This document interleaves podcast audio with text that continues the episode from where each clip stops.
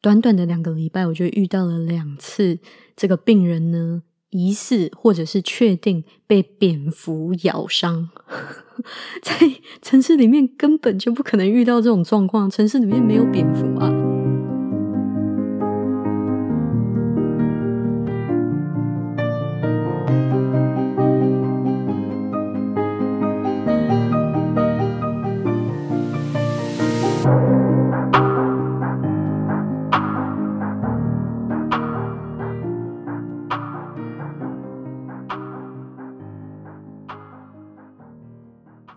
大家好，我是阿居，欢迎你回到阿居的学医学心笔记第二季的第一集。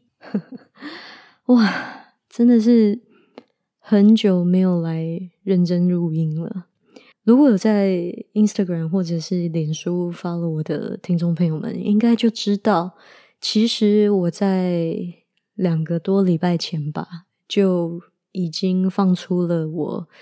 第二季的这个前导预告，然后这个第一集的制作呢，说真的，我必须很诚实的跟大家讲，就是我一直在拖，不是说我不想录啊，就是其实我好几次坐在麦克风前面，然后不知道怎么样，就是没有 feel。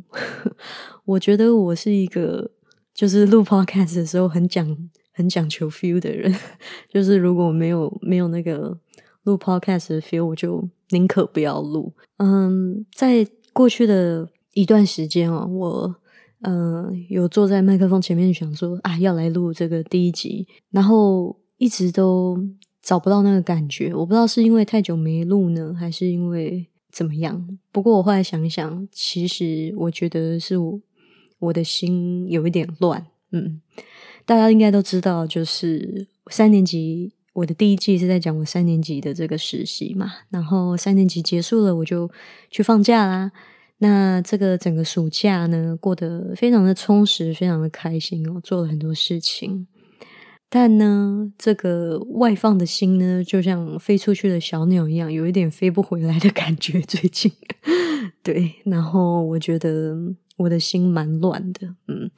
跟我之前的状态比，过了一个暑假，反而心变得很乱，然后有一点，有一点静不下来，或者是比较没办法 focus。所以录 podcast 这件事情，就我一坐下来就找不到那种我之前录 podcast 的那个感觉，所以这一集的制作呢，就一直拖，一直拖。那今天为什么来录了呢？就是我觉得差不多了，时候到了，嗯。时候到了，我应该要好好的收心了，然后把之前那个放假的心给收回来，把有一点乱糟糟、闹哄哄的这个心呢给静下来、稳定下来。因为四年级了，四年级已经开学了啊，呃，我又开始四年级的实习了。四年级呢，也就是加拿大医学院的最后一年，我马上呢就要毕业，然后申请住院医师了，是一个算蛮重要的一年，所以必须要好好的认真跟专心来做这件事情。所以今天的这个 podcast 的制作呢，这个第一集的制作，就让我来当这个收心操的第一步吧。那这个第二季的安排呢？阿居想了一个主题哦，就是 The Journey of Self 自我之旅。为什么会这么说？因为这一年呢，我需要做很多的反省，来选择要申请什么样的住院。其实这个反省已经开始了，并不是就是四年级才开始，在三年级的时候，我就必须要去选择，说我四年级。要做哪一些的选修？那四年级的选修呢？基本上就是要跟你申请住院医师要选择的专科是息息相关的。那么在第二季的这一年呢，就希望能够跟各位听众朋友们分享我这整个过程啊。那我们就一一的来叙说。选择一个职业真的不容易啊！想说要选择当医生，就已经经历过一场探索了。进了医学院以后呢，才发现说，其实医学是非常广泛的。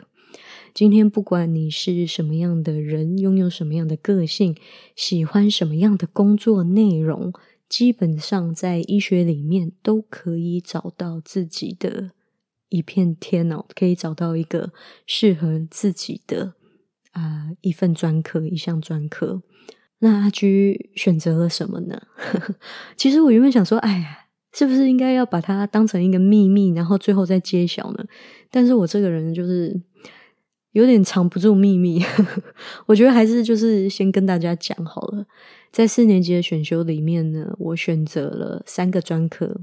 那不意外的话呢，在明年毕业的时候，我就会进入某一个其中一个专科呢做住院医师。那我选择的三个选修的专科分别是加医科、小儿科跟精神科。那至于为什么会是这三科呢？我们就在这第二季的制作中呢，慢慢的来跟大家分享。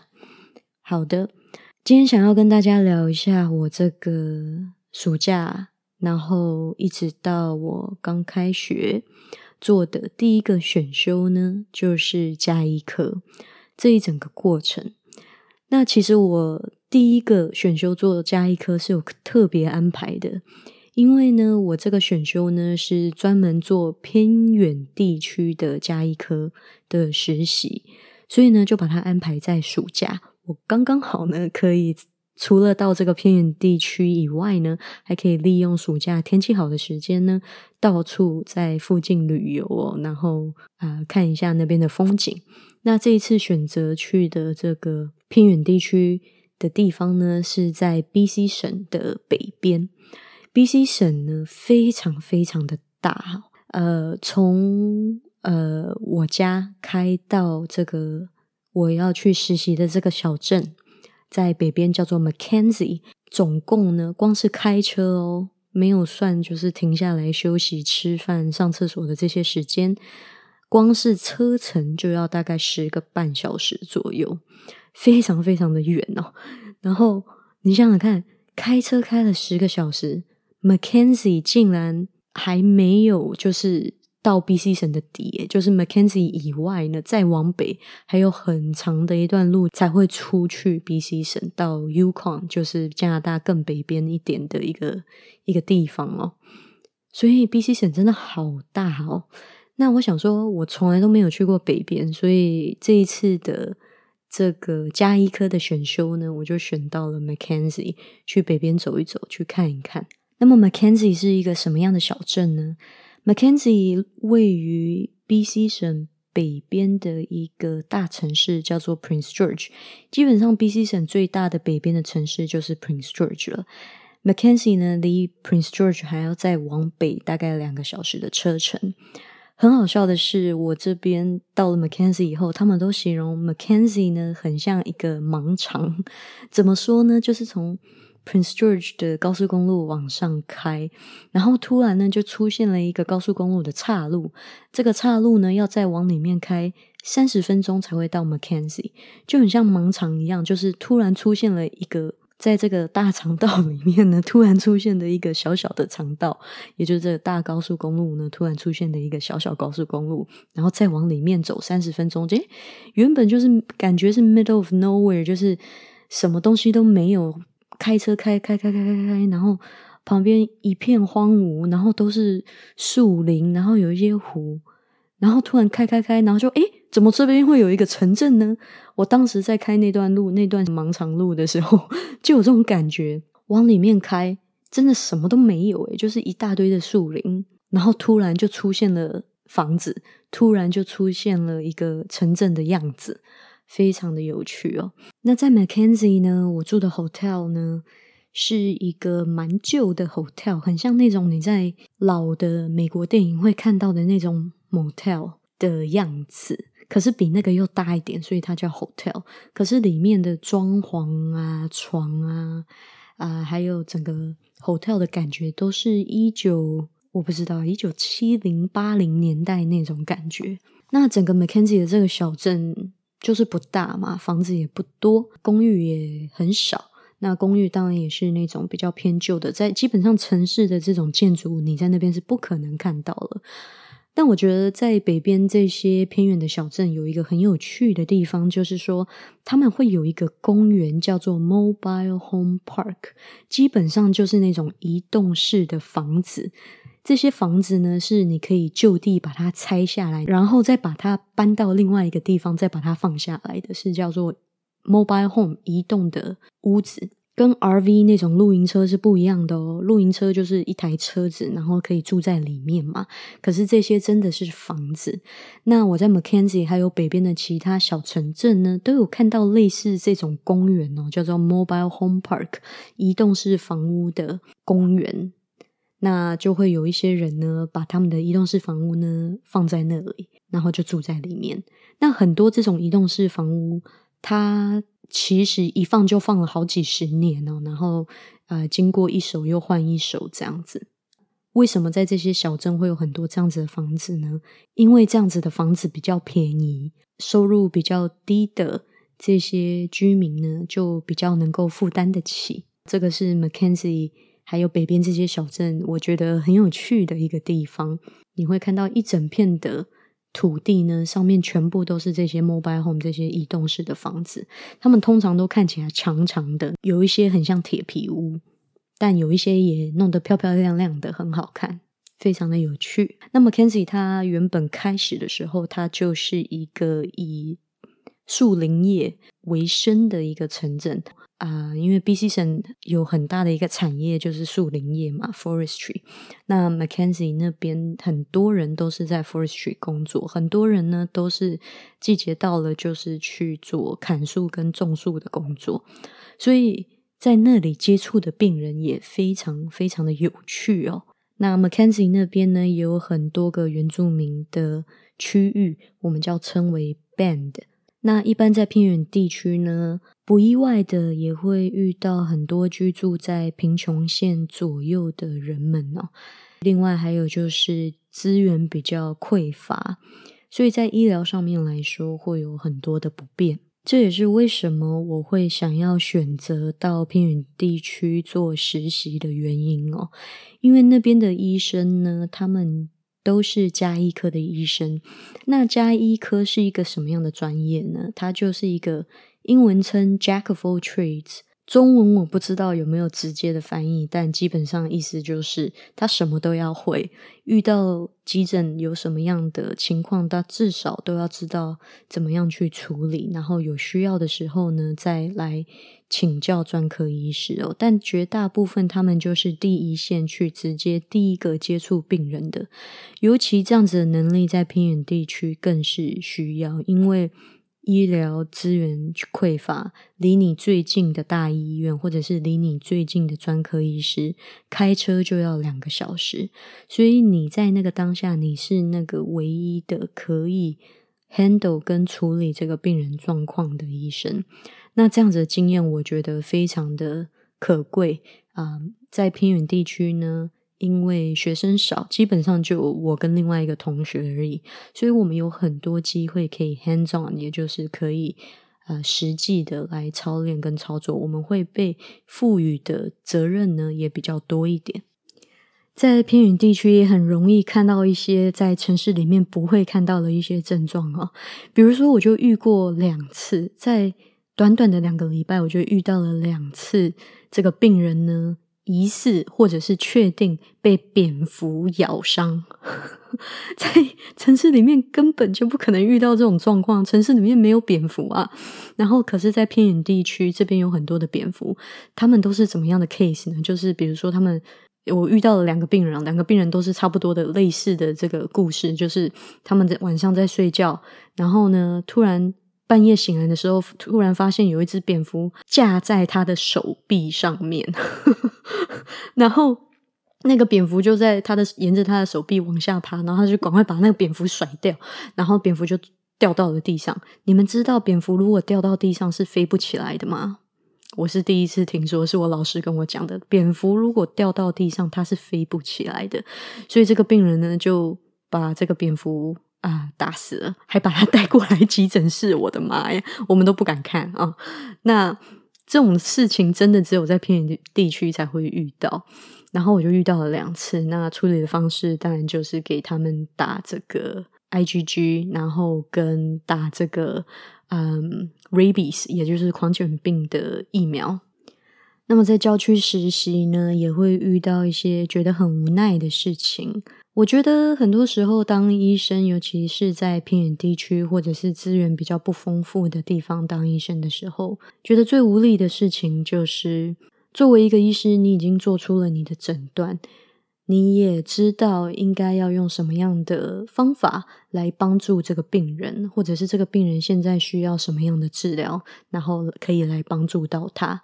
但是，但是，因为医疗资源的缺乏，因为地域性的限制，你没有办法把那个病人需要的治疗或者是需要的资源提供给他。在这里跟大家说一个例子哦，有一次有一个病人来到了我们的急诊，他的右眼呢突然失明，突然看不见了。那经过老师的评估以后呢，觉得判定可能是。这个青光眼，或者是他的视神经那里中风，那不管怎么样呢，他都需要必须尽快的去看专科医师，而且在这个时候，他的眼压是非常高的，他的右眼眼压是非常高的。如果等太久的话，他很有可能那一只眼睛就会永久性的失明，所以情况是蛮紧急的。可是。最近的专科医师，最近的大医院，离我们的车程两个小时，也就是在 Prince George。我刚刚有提到，也北边那个最大的城市，在 BC 省，两个小时的车程。这个病人他没有朋友，呃，没有车子，呃，也没有家人。我刚刚有提到，在这样子的偏远地区，很多的居民其实都是在贫穷线上。的社会边缘人，这个病人没有办法靠他自己的力量到最近的医院，所以我们就在想办法要帮他送他去医院，然后就想说，那帮他叫救护车。可是因为是小镇的关系，救护车只有那么几辆，然后现在救护车呢都出去工作了，没有办法马上回来载他。然后再来呢，那我们就打电话给这个省内有一个叫做 Patient Transport。也就是嗯，病人帮助像这种情况，帮助病人可以到邻近的医院的这一种呃政府的一种服务哦。结果呢，他们说呃要等这个好几个小时才会有车子，然后才会有这个 taxi 是计程车，而且而且病人还要自己付钱，付五百块钱，五百块的加币哦，不好意思，五百块的加币基本上就是差不多一万块的台币。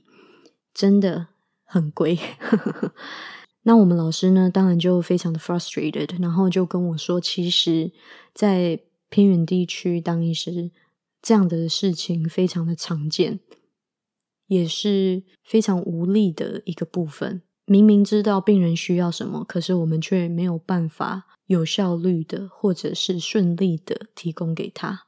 另外就是北边的病人，我觉得他们都很可爱。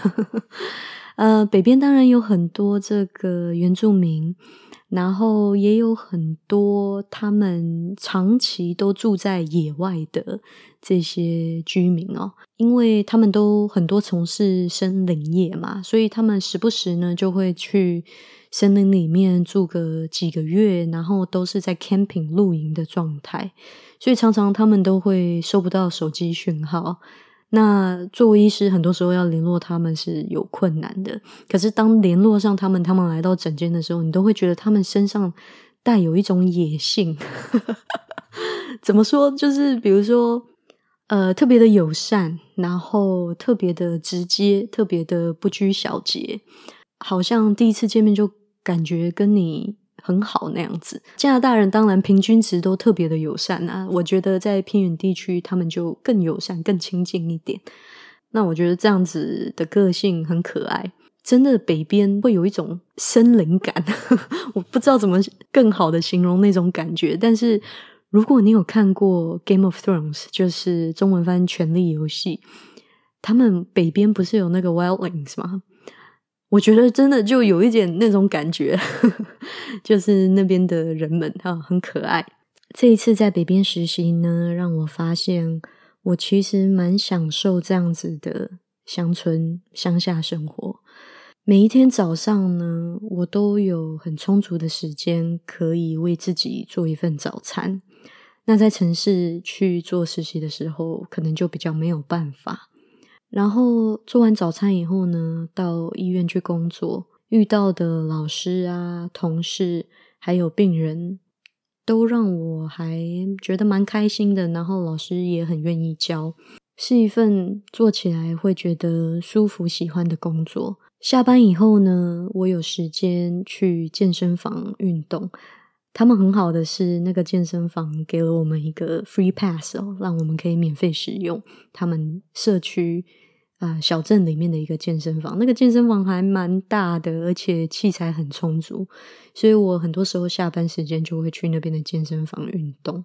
健身房运动完呢，我还可以到镇里面附近的湖去走一走，然后在那边。静坐、欣赏风景，或者是走走他们的森林 trail。有一次呢，就同事哦带我去走一个绕湖的一个森林 trail，然后我当时就没有想太多嘛，然后就穿着一般的布鞋就去了。结果，因为我想说，它就是沿着湖边的 trail，应该不会太难走。我想象的是那种很平铺的很好的路。结果没想到呢，是一条杂草非常非常多的路，然后我们还看到了蛇。在那个草丛里面突然这样冒出来，为什么会这么多杂草呢？就是因为那边没有足够的什么资金来来去 maintain，来去维持这些森林步道哦。所以很多时候森林步道的维持都是靠当地的居民去做义工啊，主动的去 volunteer 来来维护他们的森林步道。那可见呢。呃，这个步道已经很久没有人来处理的。我很纳闷的是，政府竟然不来帮他们处理。嗯，但事实就是这样子。所以走那个步道呢，走完我的我的腿啊，我的我的脚啊，就是各种各种的，就是被这个杂草掠过，这样感觉都毛毛的。但还好啊，还好，我至少还穿了一个长裤。我同学呢，穿了个短裤。他说走完，他身上多了好几个蚊子咬的包。但我就觉得我的鞋子可能就 有一点受伤，应该穿那种 hiking 鞋，就是专门的登山鞋来踩，因为有很多泥泞啊什么的。不过也是很有趣的经验，所以那边湖很多，有很多机会可以与大自然接触。然后这样子回到家以后呢，又可以为自己煮晚餐，然后还可以有时间呢看一本书，然后再睡觉。然后睡觉呢，也可以睡得很充足。我觉得在那边的生活可以如此的惬意，有很大一部分的原因是因为那边的 WiFi、那边的网络不是很 accessible，不是很很快哦，很慢。所以呢，就你就也不太会想上网，不太会想用电脑啊，或者是用手机之类的。那一少了这一些电子用品呢，诶，突然时间就多出了很多。真的是要好好反省一下，在城市里面呢，我们很容易粘在我们的电子用品上面，粘在电视啊、电脑啊，或者是手机上面。我自己也是一样哦，啊，现在回到城市生活，用手机、用网络的时间也非常的多。不同于在乡下生活，不会有那么多时间去用手机，你就突然发现可以多出更多的时间来照顾自己的身体，照顾自己的心。我在那边生活的那一段时间呢，心情是非常开心跟平静的，每天都过得很舒服，所以我就觉得，哎，我好像还蛮喜欢这样子的乡下生活。而且那边的医师呢，他们是呃薪水制的，呃，每一个国家跟每一个区域啊，或者是甚至到每一个医院，可能给医生薪水或者是医生。啊，赚钱的方式都不太一样。那在那个地方呢，医医生是领一个固定薪水的。在城市有很多医生呢，他们是看一个病人得一份钱，看一个病人得一份钱。我们称这样子的呃付费方法呢为 fee for service。那当然，这样子的医生呢，他们要为了要维持他们诊所的营运，就需要在一天一定要看多少个病人才能维持他们的营运。所以他们一个病人能花的时间都蛮短的。在城市里面，十分钟、十五分钟一个病人已经很了不起了。在乡下呢，就比较没有这样子的问题。尤其是我在实习的 McKenzie 哦，他们那边的 payment model，也就是他们付医生钱的方法呢，就是薪水制，然后还有加上一些嗯 vacation time 啊之类等等的，我也没有很清楚那些 details，所以他们。可以每一个病人花很多的时间，也没有那么的急，在看病人的时候，呃，不同于城市的医生呢，很多时候看病人会比较急一点。整个我觉得整个病人的照护品质也是提升的。再来呢，你是在医院工作，所以你不需要自己去承担一些。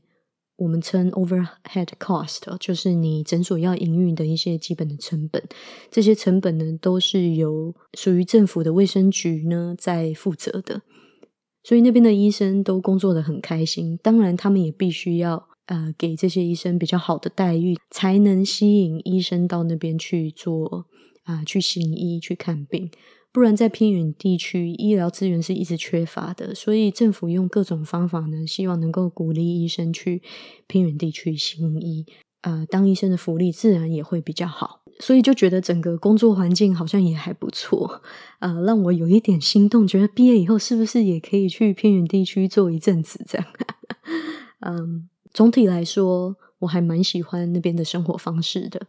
那么我一开始有提到，在那边行医的医生呢，都是加医科专业毕业的。加医科呢是其中一个我会去申请的专科。为什么会对加医科觉得有兴趣呢？因为加医所涉及的范围很广，然后呃非常的有弹性。今天不管你想要在城市工作，或者是去偏远地区工作，加医科都找得到工作。然后现在也非常的缺加医哦，几乎所有的人，大人小孩都需要一个加医科医师。然后再来就是，今天我如果做一件事情做腻了，我可以有机会呢，在比如说职业十年后、二十年后再更换跑道，然后去做一些别的事情。呃，因为加医所涉及的范围很广，我所认识的加医科医师。有一些呢，比如说会去专门做这个产科的照护啊，以及接生等等的。啊，也有一些呢可以做一些外科啊手术进手术室的工作，也有一些呢可以做安宁，有一些可以做急诊，甚至呢你想要 get extra training，想要去做麻醉科或者是其他你想要专精的一些技术。啊，你都可以去 get extra training，然后去精进某一方面的技术，这样子。所以加医科它所提供的弹性是很大的。那这样子的东西很吸引我。啊，另外加医科的住院医师所需要做的啊时间也比较短一点，可以更尽快的呃出来做主治医师。所以这些都是我觉得很吸引人的。很吸引我的一些条件哦。另外呢，就是我对安宁照护非常的有兴趣。那在加拿大呢，如果要做安宁照护的话，有几条路可以走。其中一条呢，就是走加医，然后再去做安宁医疗相关的培训。所以我想，如果明年我申请到了加医科的住院医师的话，我应该。会再继续精进做安宁照护方面的培训，然后可能会做安宁医师，作为我其中啊一项职业的工作。那一般加医，我想我应该也会做，可能也会去做一些乡下的加医吧，因为我觉得我还蛮喜欢那样子的生活方式，可以做一阵子那种感觉。这就是为什么加医在我的 list 上面。那这一次去北边实习呢，我非常喜欢这样的经验。首先呢，我还去北边一些地方玩了一下。不过在往北边的过程中，出现了一个小插曲，在这边跟大家分享一下。其实这一次去北边，原本我的父母是要跟我一起去的，但是在我们往北边边游玩边往北边 Mackenzie 走的过程中，我们收到了嗯来自台湾的消息，就是我的阿妈。很意外的，在我们没有预期的情况下过世了。那个当时当然是非常非常震惊的。嗯，原本爸妈要跟我一起到北边到 Mackenzie 的，也中途必须要送他们到最临近的机场，然后让他们回温哥华。我记得我开车，我们我们掉头哈，原本往北边走嘛，然后掉头往南边开到最临近的机场，然后送他们回温哥华。然后我记得我从那个机场出来。要在自己一个人往北边开的时候，我我突然觉得非常非常非常的孤单，因为那是一段很长的路，原本是有人陪的，然后突然我就变成自己一个人了，然后又接受到一个亲人离开的消息，所以整个整个情绪大家可以想象是蛮蛮大的，但是怎么办？我还是得开车啊。所以我就停到路边休息了一下，整理一下情绪，然后才继续上路。我觉得这一次阿妈的过世，让我对于自己以后想要什么、想要过什么样的生活，有一点点的感想。一直以来，我觉得我都是一个很独立的人，从小到大，长辈对我的评价都。有独立这两个字哦，确实，我觉得在过去的我对于独立这两个字是蛮自豪、蛮骄傲的，认为我有那个能力为自己做所有的事情，或者是有那个能力可以自己扛下很多事情，跟处理很多事情，然后不需要别人的帮忙，不需要别人的辅助，也不需要别人的照顾。但是我觉得现在我。嗯，我觉得我没有必要再这么独立了。我觉得这个是阿妈的过世带给我的一个启发吧。很遗憾的，这一次因为疫情的关系，我的家人最后都没有办法回台湾去参加阿妈的葬礼，我们只能透过网络的方式来参加他的葬礼。希望这个疫情能够赶快结束。那我很期待可以回台湾的那一天，才能够好好的为阿妈上一炷香。嗯，在这里呢，跟大家分享一下最近阿居发生的事情。好的，今天只是第二季的第一集哦。那之后呢，很期待继续跟大家分享阿居的学医的路上的一些感想啊，遇到的事情，以及一些生活的点滴。现在阿居四年级嘛，我不敢保证我的 podcast 是不是能够跟三年级一样，跟上一季一样是周更哦。但是我尽量好吗？好的，那今天这一集呢就到这边，我们下次见，拜拜。